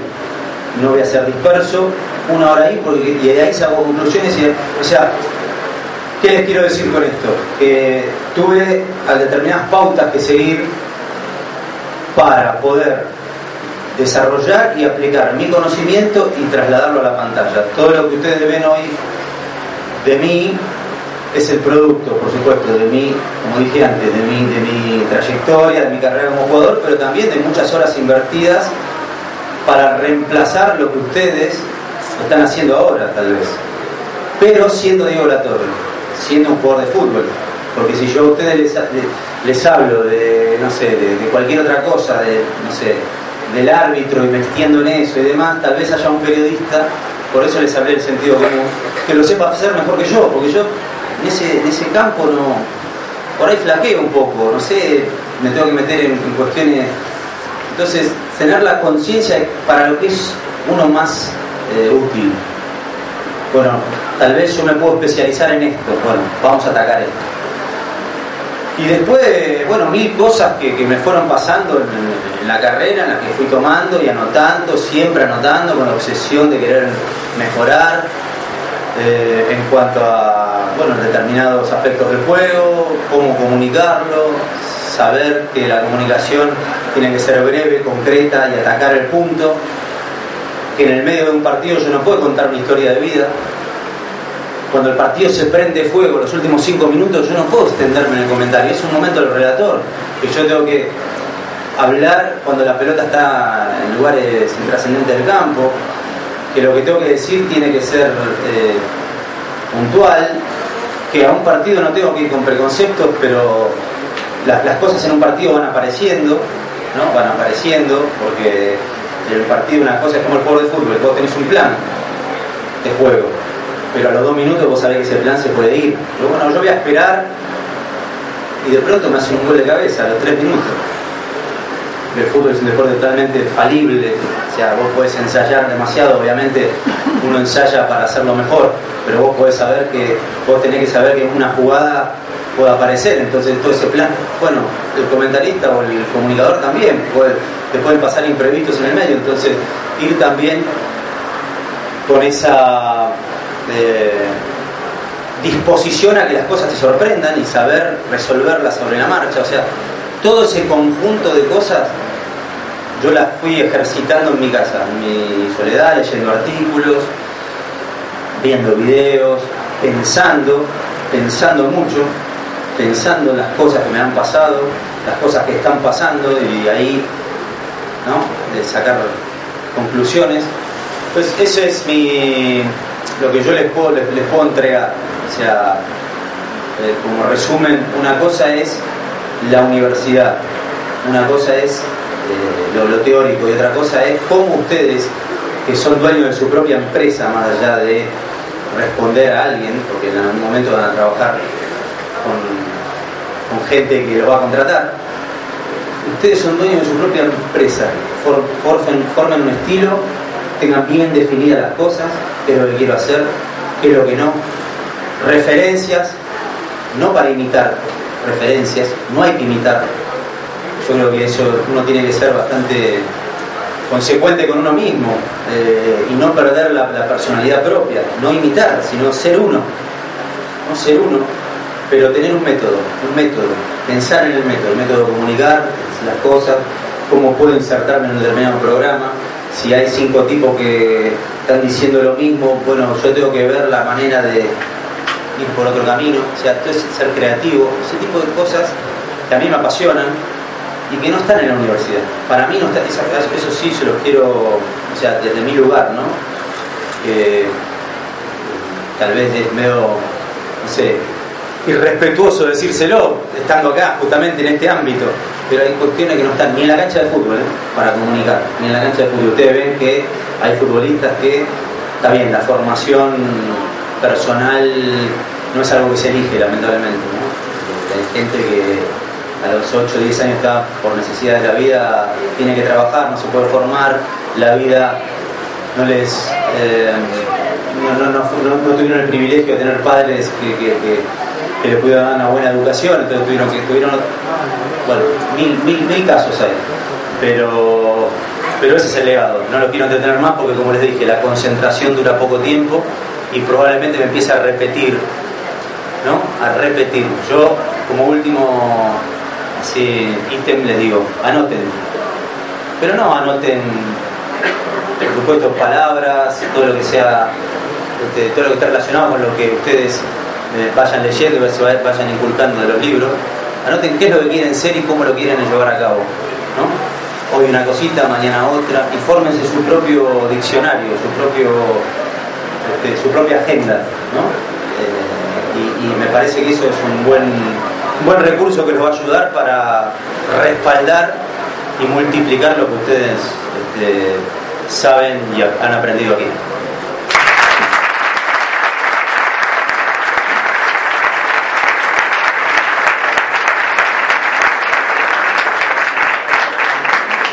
Vamos, tenemos un tiempito para que puedan hacer un par de preguntas. Eh, lo que les pido es que sean ordenados, levanten la mano y tratemos de ser, eh, de ser breves así podemos lograr la mayor cantidad de preguntas posible que tengan.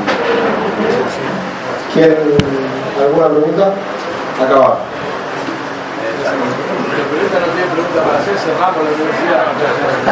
Mi nombre es Santiago, primero muchas gracias por estar acá tanto para Fede como, como para Diego.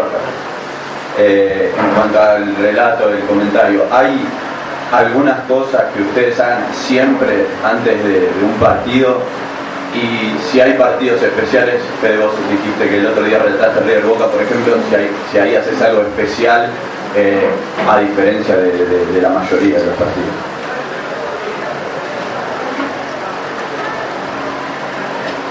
No hago nada especial, pero me asusto de manera diferente, porque de verdad ese cosquilleo previo, que, o ya el día previo, la semana previa, que te anuncian eh, que vas a relatar el River Boca, tiene otra connotación para uno, por más que no, por más que no quieras.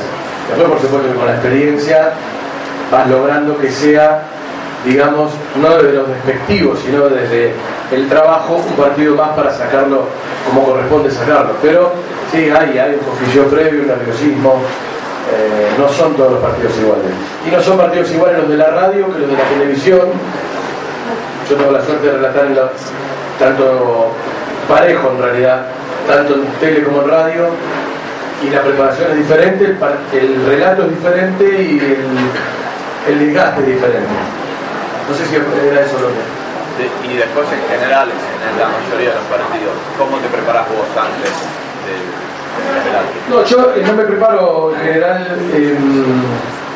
digamos, para un partido específico. Llevo una, una preparación constante durante todo el año. Yo trato de cuidar la garganta, hay cosas que se pueden y hay cosas que no. Eh, el cuidado de la garganta es fundamental para nosotros los relatores, pero desde, digamos, desde la, te repito, desde toda la semana y desde, independientemente del partido, de la radio, yo me cuidaba igual en Radio Colonia que en Fox ni en Radio del Plata que cuando estaba en la red con, Mariano Clos. Eh, tratar de dormir muchas horas, no acostarse tarde la noche previa. Yo me he ido de un casamiento de un amigo a las 2 de la mañana porque más que eso no podía pasar porque el otro día había un partido. Ahí depende de cada uno también el cuidado y la, digamos, eh, la relevancia que vos le quieras dar a ese, a ese trabajo. Sí, yo eh, tengo la información que yo creo que una transmisión de fútbol, por lo menos lo que nos corresponde a nosotros, relator y comentarista, esto es algo muy personal. ¿eh? nosotros no tenemos, en ese momento del partido no tenemos que informar. Lo más importante de la transmisión y lo que está queriendo, porque hay que también en ese ejercicio de humildad hay que ponerse en el lugar del tipo que te está escuchando, que creo que es un provecho también para, para el que comunica en ese momento. Si vos haces la transmisión sin considerar el tipo que está escuchando, me parece que estás tirándole piedras a tu propia casa. O sea, si, vos, como dije antes, si contás una historia, si utilizás la transmisión para informar, eh, para decir, hoy en día aprieta la computadora cualquiera y sabe, está informado en el acto. O sea, no hay que jactarse de tener información. En ese momento lo más importante es el partido. El relator relatar y el comentarista comentar. Y procurar ser analista más que comentarista, porque comentarista para decir partido y partido arriba del año eso en, la televisión lo decimos todo, más lindo, más feo, pero la descripción hacemos todo, sino conocer los, los cimientos de, la cosa. Y, después eh, eso, saber ser concreto, tener la información, porque eh, yo creo que puede haber alguna eh, algún inconveniente en me ha pasado llenar un bache, sobre todo cuando haces partidos de, de con, Fede Fox hacemos bastantes y, y a veces te cae la señal internacional, entonces tenés que llenar los huecos. ¿Y cómo llenar los huecos? Bueno, teniendo la información, yo tengo un, hago un trabajo medio exhaustivo de cómo juegan los equipos, de dónde son los jugadores, conozco algunas, algunas cosas de su pasado y demás, pero que eso no sea prioritario, que sea un complemento, porque si no, lo que vos estás vos estás ejerciendo una función en ese momento que es la de aclararle a la gente contra qué va el partido. Y si empezás a tirarle la tía del 10 de Deportivo Morón, eh, rubio de ojo celeste y es amiga de él y la tía conoce y empezás a desviarte de- del eje de la transmisión, eh, yo creo que uno quiere demostrar que sabe mucho y se le tropiezan las palabras. Y es justamente lo contrario. Respetar el rol, el relator es el 90%, el 80%, el comentarista el 20%, igual en un programa saber trabajar en equipo y hablar de lo sustancial, no de lo satelital, sino de lo, de, de- de- de lo, de lo sustancial, o sea, de lo, de lo que a vos te, te corresponde hablar. Porque en definitiva, si hablas mucho de lo que no te corresponde hablar, no logra el, el mismo efecto, ni siquiera el 10% del efecto, que si vos hablaras poco de lo que realmente te corresponde hablar.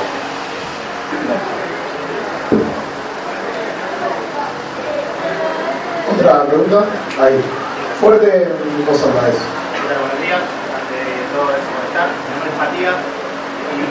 Pregunta para los señores. ¿Qué es lo que lo enamoró del periodismo para estudiar desde muy chicos? ¿Qué es lo que quieren lograr dentro del periodismo? Y para Diego, ¿qué es lo que también te enamoró del periodismo para no ejercer otra profesión fuera de lo que es eh, el fútbol, que es tu especialidad, digamos? A vos tu, parece que te hubiese sido más fácil estar en un equipo de fútbol, ser entrenador o abarcar esa, esa zona que decidiste ir por otro lado y de, la realidad más crítica a la hora de analizar el partido.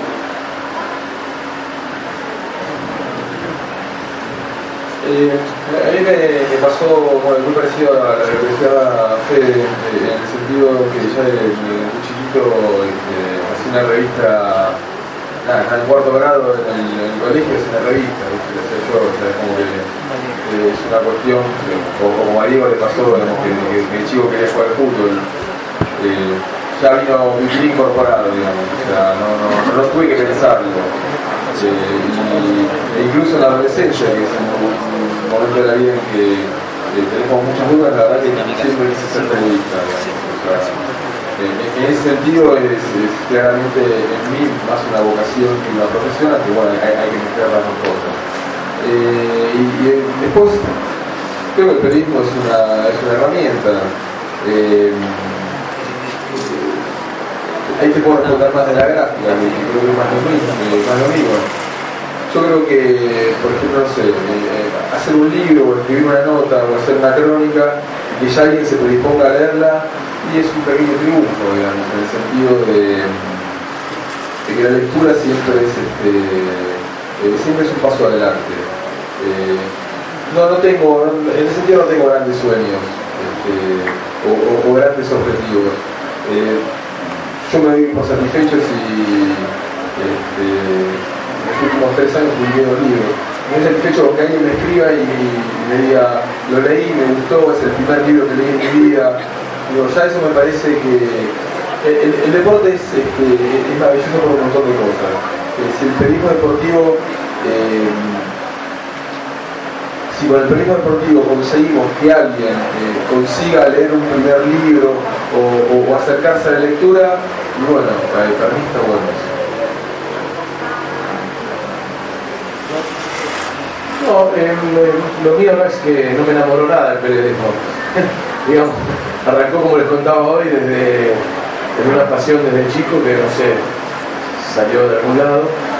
Eh, después ya más grande uno empieza a entender que, como dice Andrés, el periodismo es una herramienta bien utilizada, es una herramienta que puede servir para sustanciales causas de la sociedad.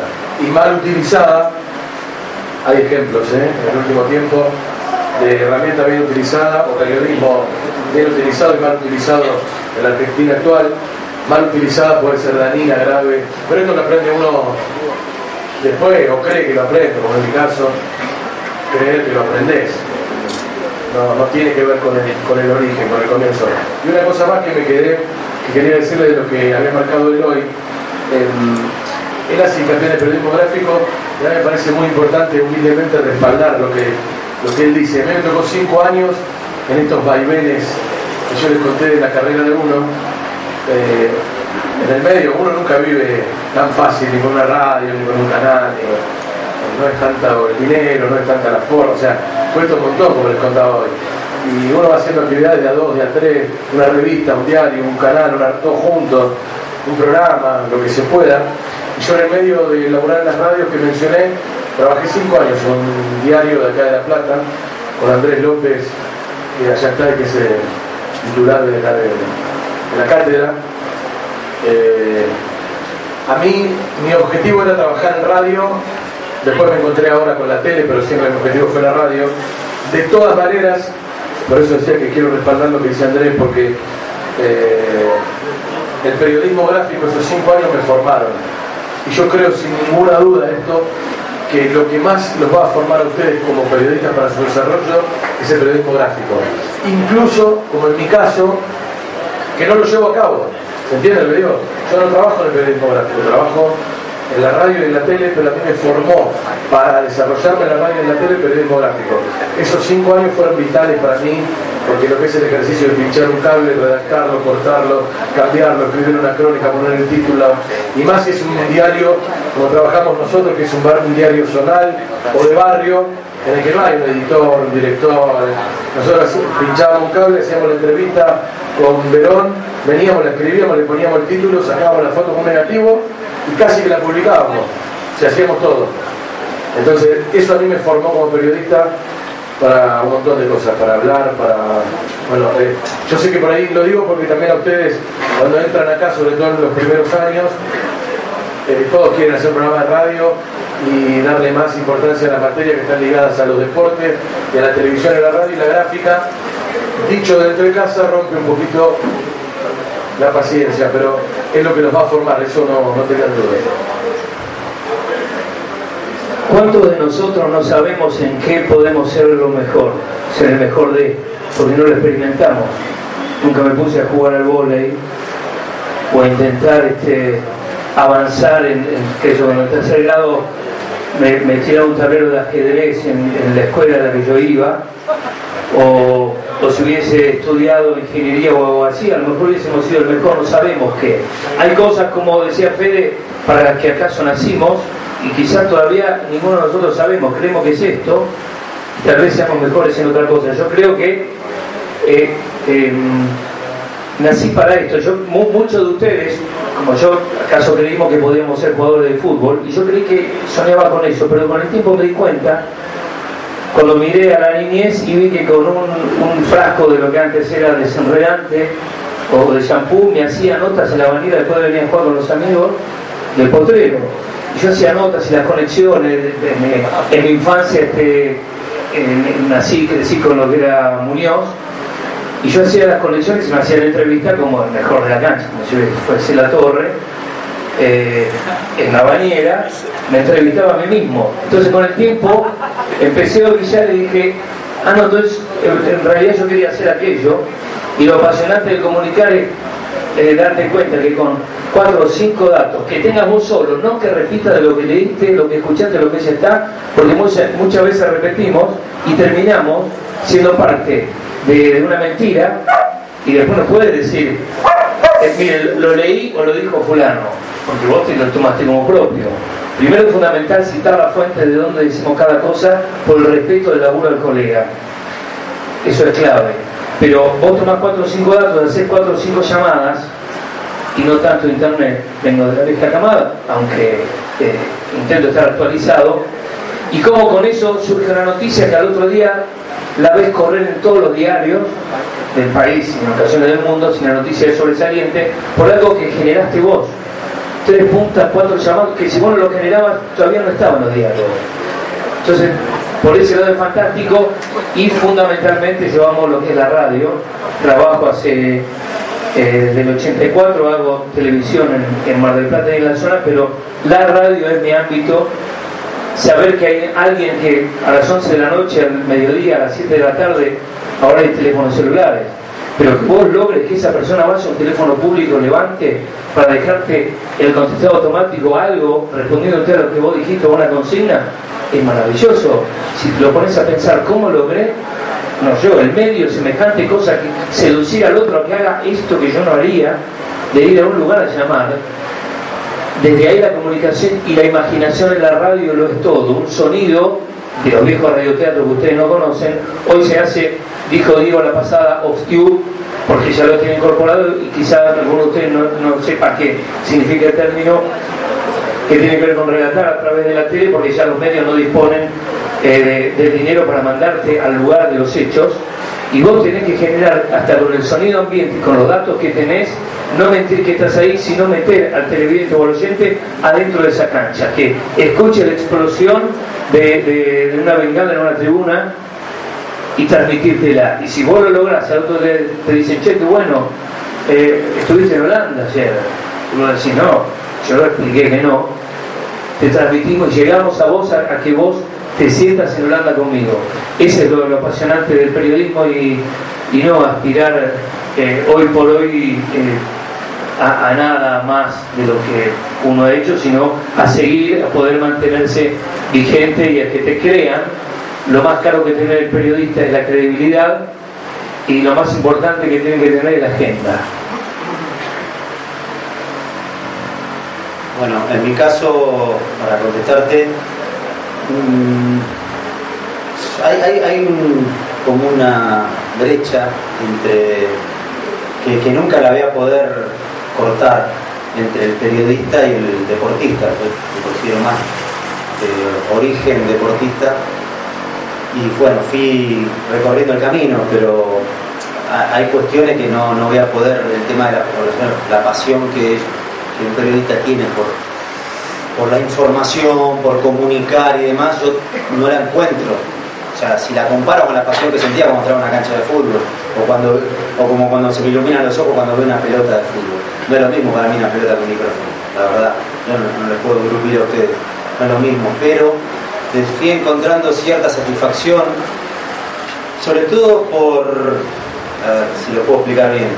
Yo creo que la mayoría de la gente hace las cosas que puede hacer, estoy diciendo algo injusto, pero por, más por la recompensa exterior que por la recompensa interior. O sea, buscar qué es lo que le pasa al otro y no lo que le pasa a uno. Y me parece que eso, me hice fuerte en eso, o sea, fui encontrando como una recompensa interior, más allá del reconocimiento, que en ese caso el reconocimiento que es efímero, porque hoy te reconocen y mañana, o sea, es, como, un, es como un partido de fútbol, yo lo tengo bien claro eso. Y tal vez por eso lo cuido como un tesoro, porque me ha pasado que cuando jugaba, eh, hacía un gol y yo veía la conducta de la gente. Ídolo, ídolo, un gol, es fenómeno que sos. Todas tres partidos sin hacer un gol y el mismo tipo, ¿qué te pasa, maestro? Sea, me- hasta cambiaba la, la forma de dirigirse hacia mí, no era ese, no era ese ídolo, o sea, era un ídolo de barro, ¿no? Era un ídolo circunstancial. Bueno, entonces yo cuido eso, lo cuido mucho y lo tengo bien claro. Entonces que, que- la credibilidad es todos los días, todos los días, todos los días. Pero fundamentalmente por la recompensa interior. Me hace muy bien hacer algo bien, o sea, hacer algo que yo creo que está bien, porque yo soy muy estricto conmigo eh, y eso me lo dio la competencia también. O sea, el hecho de ir pasando etapas en divisiones inferiores, competir contra extraños y contra tus propios compañeros, que un entrenador te ponga, eh, jugar bien y perder, jugar mal y ganar, jugar bien y ganar, jugar mal y perder, todo ese tipo de cosas que tiene el deporte, te van haciendo también, eh, te van construyendo un comportamiento. Entonces, desde este lugar para mí también es un desafío muy grande ejercer algo que no conozco, que no sé, o, haberlo hecho. Y para mí fue un desafío hasta competitivo conmigo. Y yo lo empecé a, a, evaluar desde ese punto también. O sea, no, tengo la vocación, no tenía la vocación, pero por lo menos eh, para mí la vida es un desafío continuo. Desde ese lugar me siento muy, muy bien conmigo además.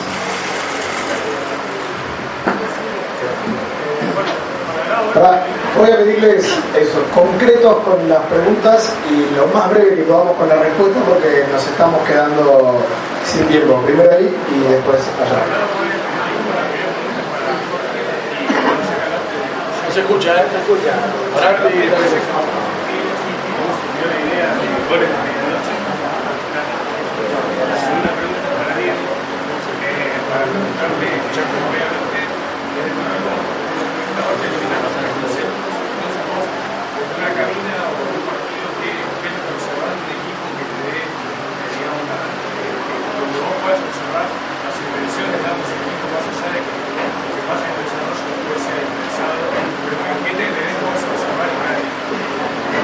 Bueno, eh, la pregunta es más puntual, creo que el 95% de aquí se queda afuera, voy a explicar.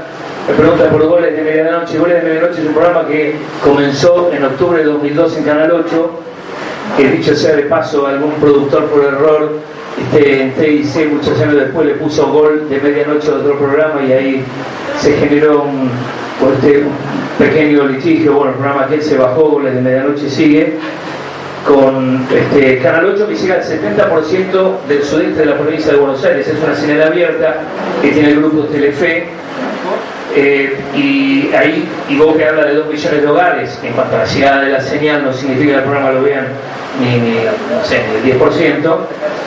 Eh, y nació en medio de el fútbol raptado, los goles raptados. Un gerente de un canal me dice, de Canal 8, en aquel momento Horacio Palmieri, si yo no estaba dispuesto a presentar los domingos a la noche los goles de, la primera división, y yo le dije que no tenían sentido si no se le agregaban los goles de Mar del Plata y de la zona, y después de la región, y después de la Nacional, y después del Federal A, y después algo de la Internacional, pensando en la gente que no tiene, como uno tiene la televisión por cable, se hace la cabeza que todos vivimos así, no todos vivimos así. Y lamentablemente no la mayoría vivimos así. Entonces quedaba en una ciudad en aquel momento de 750.000 habitantes, hoy más allá de los censos superan los 900.000 habitantes eh, constantes. Eh, yo sabía que más de la mitad de Mar del Plata no tenía la posibilidad de ver los goles hasta el lunes al mediodía. Ni hablar que había que esperar, y por eso quedó de medianoche hasta la medianoche, que estaban los goles solamente a través de, eh, de, de lo que era eh, fútbol de primera y terminaba fútbol de primera, recién ahí, para no que el canal no padezca un juicio, se podían emitir los goles. En ocasiones estirábamos el programa porque fútbol de primera terminaba 0-3, entonces teníamos que cambiar la edición y empezar con los goles de, de Andosive, Alvarado, Kimberley, Unión, hoy Círculo Deportivo, Santa Marina de Tandil, el Ferro de la Barría, eh, el Racing de la Barría, por la zona en la que llega el canal, que gracias a Dios tiene mucha penetración, Huracán de desarrollo también en aquel momento. Entonces nació así, primero como una coproducción, es decir, el canal eh, ponía sus fierros, su personal, eh, yo lo que yo tenía como mi conocimiento y un productor para editar, el canal salía a hacer una venta publicitaria, yo aportar desde algún lugar la mía lo que podía, hasta que bueno, este, de repente el canal, como decía Bonavena, como a todo boxeador le quitan el banquito y te quedas solo, a los tres meses no le daban los cotos y me dijeron, mira, o lo producís todo vos o hay que levantarlo. Estuve creo que un año y medio reinvirtiendo lo que en la radio podía ganar o en la otra radio en la que tenía trabajo podía sumar o con algún anunciante que podía tener algún otro medio para sostener ese espacio pensando en lo más lindo que me pasó en un supermercado. En lugar de decirme te felicito por el programa fue un gracias por el programa puedo ver los goles el domingo en la noche de mi equipo y no esperar hasta el lunes a, al mediodía ver el noticiero. Eso me empujó más y llevó bueno a que hoy ya el programa tenga 13 temporadas eh, en el canal. Esa es la idea del Canal 8. Eh, a ver si recuerdo la pregunta. Eh, ¿En qué me detengo para analizar un equipo de fútbol? Yo creo que un equipo de fútbol tiene, tiene rasgos estables. Después hay cosas que van surgiendo, pero rasgos estables. El funcionamiento de un equipo tiene que ver con el plan original del entrenador, qué es lo que quiere hacer en esa presentación, el equipo, en esa, digo, en, su esencia el equipo, y qué es lo que te da información, por supuesto, no solo la postura de la cancha o la táctica del equipo, sino también las características de los jugadores, y cuántas de esas cosas suceden en la, eh, en la relación entre los dos equipos. O sea, qué es lo que está pasando en el partido, o sea, que según el diagnóstico que vos tengas de esos dos equipos, qué cosas están pasando en el juego. Por ejemplo, si hay un equipo que tiende a tener eh, posesión de pelota en el campo rival con tales jugadores y bueno, el otro quiere en su estrategia no dejar hacerlo o impedirle que lo haga o, o juntar las líneas atrás y tratar de contraatacar, si esas dos, si esas dos, cómo se combinan esas dos y en base a eso sacas tu, hacer tu análisis. ¿no? Y después, eh, como dije antes, independientemente de la de lo preestablecido, un partido de fútbol siempre tiene que, vos tenés que darle un margen para que te asombre, para dejar que las cosas pasen y, y según los, las acciones del partido vas resolviendo, ¿no? Si un equipo que tenía pensado contraatacar recibe un gol, bueno, a ver cuál es la, cómo se transforma ese equipo, qué hace, ¿no? Para, para dominar el juego desde su lugar o desde el lugar que se lo permita el rival. Es complejo explicarlo, pero, pero bueno, me, me fijo en eso, en el, en el comportamiento de los equipos previos y qué es lo que sucede en el medio del partido. Eh, es una lástima, pero nos estamos quedando sin tiempo, por eso vamos a hacer eh, una última pregunta eh, para continuar después con las actividades. Creo que estaba allá. Sí, sí, sí. Quería saber cómo te en cuanto a veces que te brillan los ojos a tu pasión por el fútbol y cómo fue eh, ese sentimiento cuando estás mundial, cuando te veía toda la gente tú personalmente, porque supongo que habrá sido algo muy, muy emocionante para vos y a nivel periodístico, eh, a nivel de comentarios, o sea, comentar tu pasión, comentar el mundial, cómo fue tu experiencia. Muy positiva. Eh, era mi, mi tercer mundial, eh, el segundo en la televisión pública, en 2010 lo había hecho con, también con y con Francescoli. Y una sensación similar al día del debut en el fútbol, ¿no? que te, te- tiemblan las piernas, sabes que no podés defraudar, que tenés una gran responsabilidad y bueno, convivís con eso. Es- es- No es tan fácil de domar ese sentimiento porque después tenés que hablar y, mirar a la cámara y te salgan las palabras y ser fluido y pensar. Es, no sé, no sé cómo habrá salido, pero, pero sí, fue una, realmente un, algo límite, o sea, te ponen a prueba y, bueno, resolví como, como pude, me ayudaron mis compañeros, me hicieron sentir cómodo. Creo que todos estamos un poquito así tensos y nerviosos.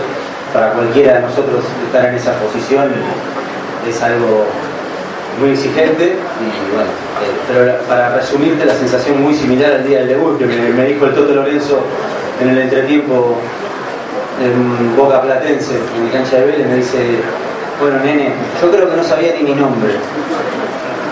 O sea, sabía mi apellido, pero no sabía mi nombre, porque fue todo tan precipitado, pues yo empecé a entrenar eh, con el equipo el miércoles y el domingo debuté. Y yo creo que el Tota no sabía ni mi nombre, mirá que una locura lo que te dicen, no sabía mi nombre. Me dice, bueno nene, entra, arregla esto.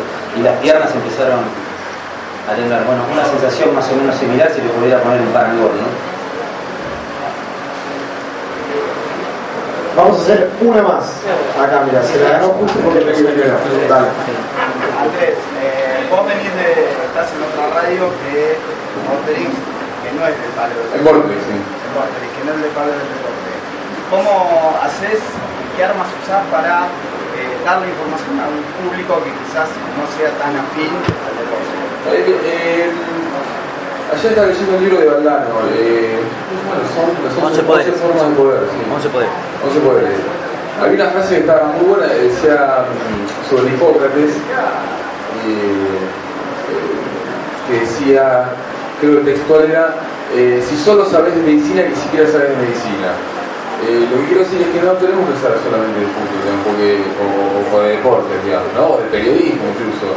Tenemos que tratar de, no digo abarcar todo, ¿no? hay, una frase que dice que el periodismo es un océano de conocimiento con un, este, con 5 centímetros de, un, océano de, superficie con 5 centímetros de conocimiento, ¿no? Porque hay, que saber un poco de todo. No vas a saber de todo, eso está claro, bueno, no podemos exigirnos eh, tal cosa. Pero sí a veces viene bien este, salir un poco de lo que hacemos todo el tiempo y tratar de, engancharnos en otro tipo de, ecosistema, ¿no? en otro tipo de, de hábitat. En ese sentido, Vortrix es mucho más claramente, es una radio de música, es una radio de rock. Eh, pero yo trabajo en el programa de deportes, eh, eh, en el programa que conducen Gatman y Bonadeo, así que en ese sentido lo que tratamos de hacer es un programa que le escape al, no al día a día, porque el día a día lo tenemos que incluir, está claro, pero vamos más allá o intentamos ir más allá de el entrenamiento, la declaración. Últimamente en el periodismo se hace mucho el, periodismo de declaración. Eh, y hasta que tenés que tener una postura eh, tomada de, lo de, la declaración de tal tipo. es una especie de. De que tenés que, claro, tenés que opinar de todo, hasta de lo que opinaron los otros. Eso no, digo, está bien, digamos, este, por supuesto le va muy bien a, muchos programas que lo hacen y, y tienen mucha audiencia y bienvenido. Eh, digo, también se puede hacer de otra manera. Eh, ahí por suerte tenemos un espacio y, la verdad que la, pasamos muy bien. Eh, y, creo que influye un poco también esta cuestión de que por suerte, no es un mérito nuestro, sino que es este, una característica de la emisora, por suerte no tenemos la obligación del, del ir ni siquiera al día a día, te digo el minuto a minuto. Lamentablemente, bueno, nos quedamos sin tiempo. Quiero agradecerles a Diego, a Jorge, Fede y Andrés por haber estado aquí. Realmente fue un enorme placer contar en este segundo Congreso de Periodismo Deportivo con su presencia. A ustedes quiero recordarles, en la continuidad de este congreso, los invito en minutos a pasar al aula anfiteatrada, donde va a estar el Living Gold con Cachito Vigil, 15-30 horas, producciones contrahegemónicas con los productores de Zurda, eh, los chicos de la Garganta Poderosa y Pablo Llanto, 16-30 horas, el Living Gold con Pedro Troglio. Y el cierre a las 16.30 horas con el Chavo Cooks y Viviana Vila.